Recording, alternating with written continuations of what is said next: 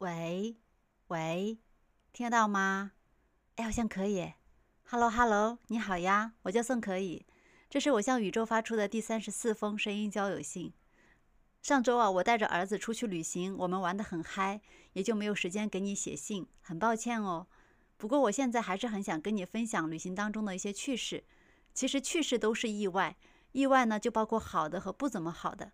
在我看来，这些都是旅行当中最有意思的部分。在还没有出发的时候，我们就遇到了一个小惊喜。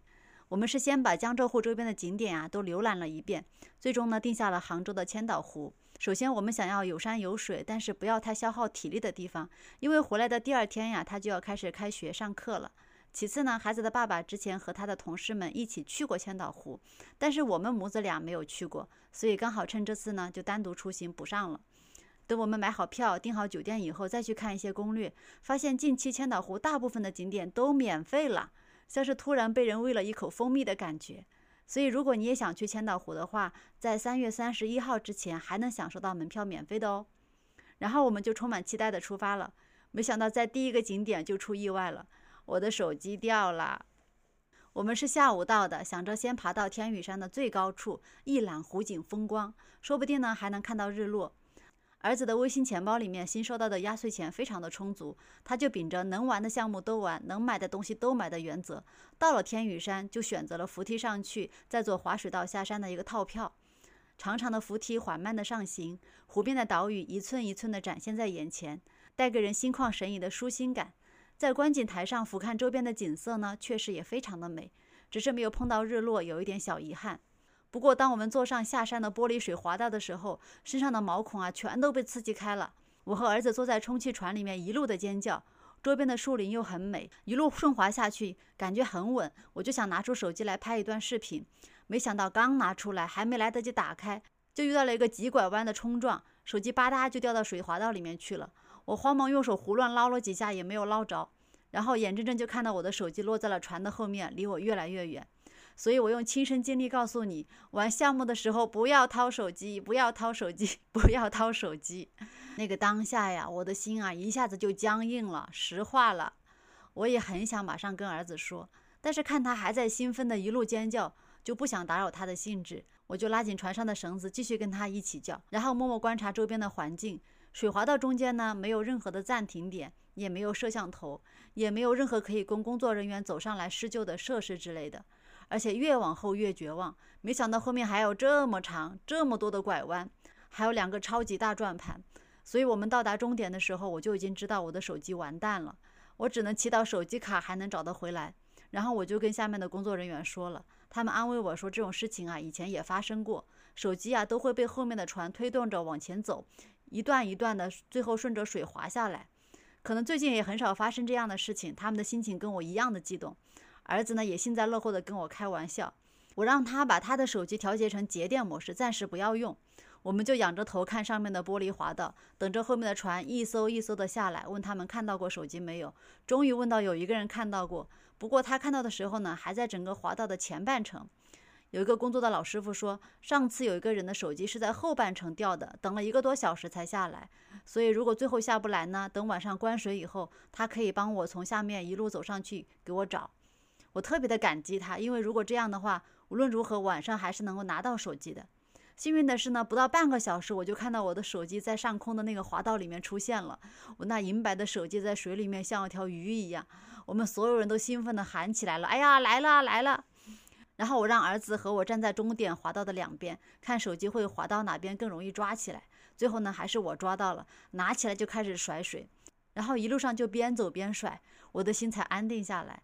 接下来呢，就是要去找一根针来打开这个手机卡槽，因为我们晚上住宿的信息全都在我的微信上。我订的第一天的住宿是一家民宿，那个地址我根本就记不住，需要他们重新发给我。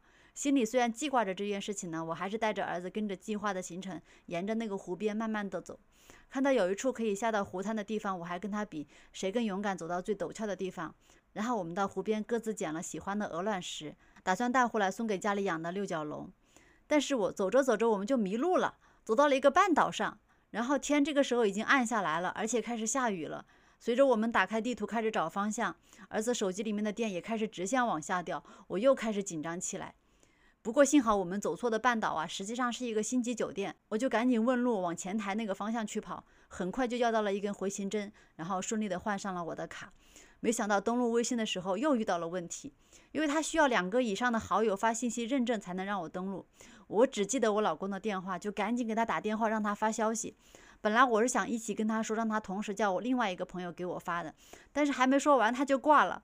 然后收到他的消息，我又给他打电话，结果半天他都不接，那个手机就一直响，啊，急得我手就开始已经发抖了，因为手机里面的电已经降到了百分之六了。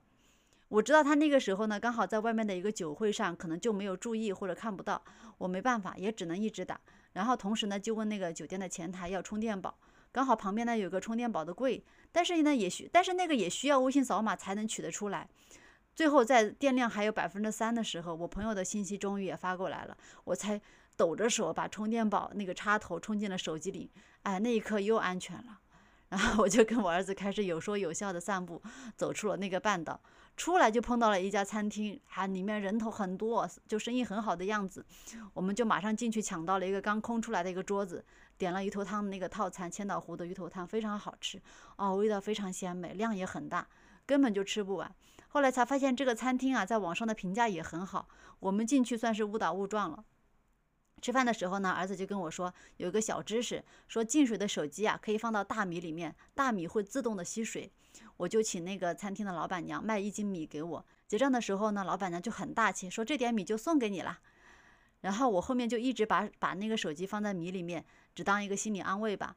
然后过了这么多天，今天我拿出来充电，插上的时候，哎呀，果然没有反应，我就没有管了。但是过了十几分钟，手机突然就开始亮了，然后就能开机了，就能用了。啊，这太神奇了！所以我想告诉你，进水的手机放大米里面是有用的，是有用的。啊，后面两天行程呢就比较顺利了。第二天呢，就是跟着船上岛，上各种岛，玩不同的项目，坐那种奇奇怪怪的交通工具，什么飞天魔毯呢，还挺有趣的。我儿子最喜欢的呢，就是和一条大蟒蛇合影。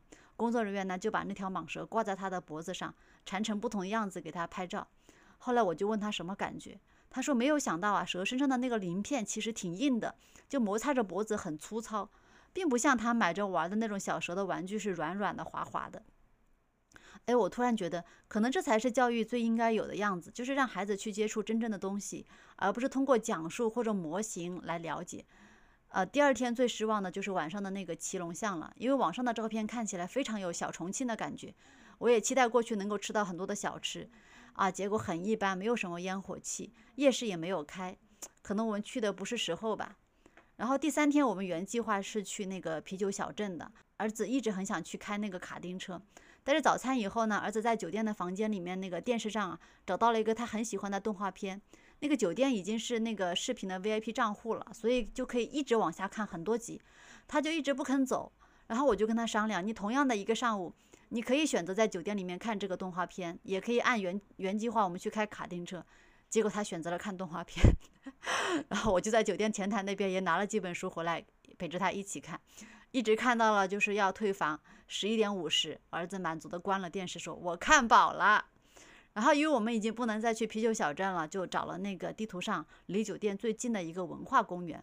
原来以为是一个平地的公园，进去以后发现其实就是一座山，然后又是周一，整座山就没有人，只有我们两个人在里面说话，我们就打赌会不会遇到其他的游客。他就赌没有，我就赌有。如果遇到了呢，他就会给我五十块钱。然后我们走到了山顶，发现了一个楼叫魁星楼。走进去以后才知道，好像是一座寺庙。庙里面呢也是空无一人的。我们就沿着那个楼梯一层一层往上走，走到了最高一层。哇，就是走到最高一层太美了，三面环山，一面面水，旁边山峰阵阵，远处水波粼粼。然后那个木楼的飞檐都四处往外扩展开去，就看着豁然开朗，感觉特别的舒服。这个时候，我们终于听到了这个山里面其他人的声音，也是朝着这个楼走过来，所以最后我就赢了儿子五十块钱。等我们下楼以后呢，就遇到了刚刚上班的工作人员，庙里面的。然后我才疏学浅，我一开始不知道魁星楼代表什么意思，后来跟这个工作人员闲聊，哎呀，才恍然大悟，原来魁星就是文曲星啊，这是一座保佑孩子学业的寺庙。工作人员很敬业，还带着孩子做了整个烧香拜佛祈福的整个流程。因为我们回来第二天就要开学了，所以我觉得遇到这个 魁星楼特别的妙。下山的时候，我就跟儿子说，如果这次你拜佛有用，那你的学习成绩有长进，下次我们还要回来还愿的。儿子说，我拜是拜了，不过这个文曲星嘛，他对我可能会知难而退的。哎，我又被他逗笑了。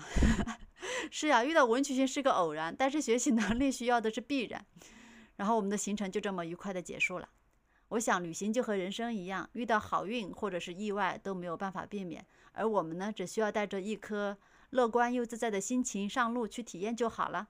你呢？你有什么旅行的趣事可以分享给我吗？可以加我的微信宋可以二零二幺，或者发邮件宋可以 letter at 幺六三点 com。那这封信就到这里啦，再见吧。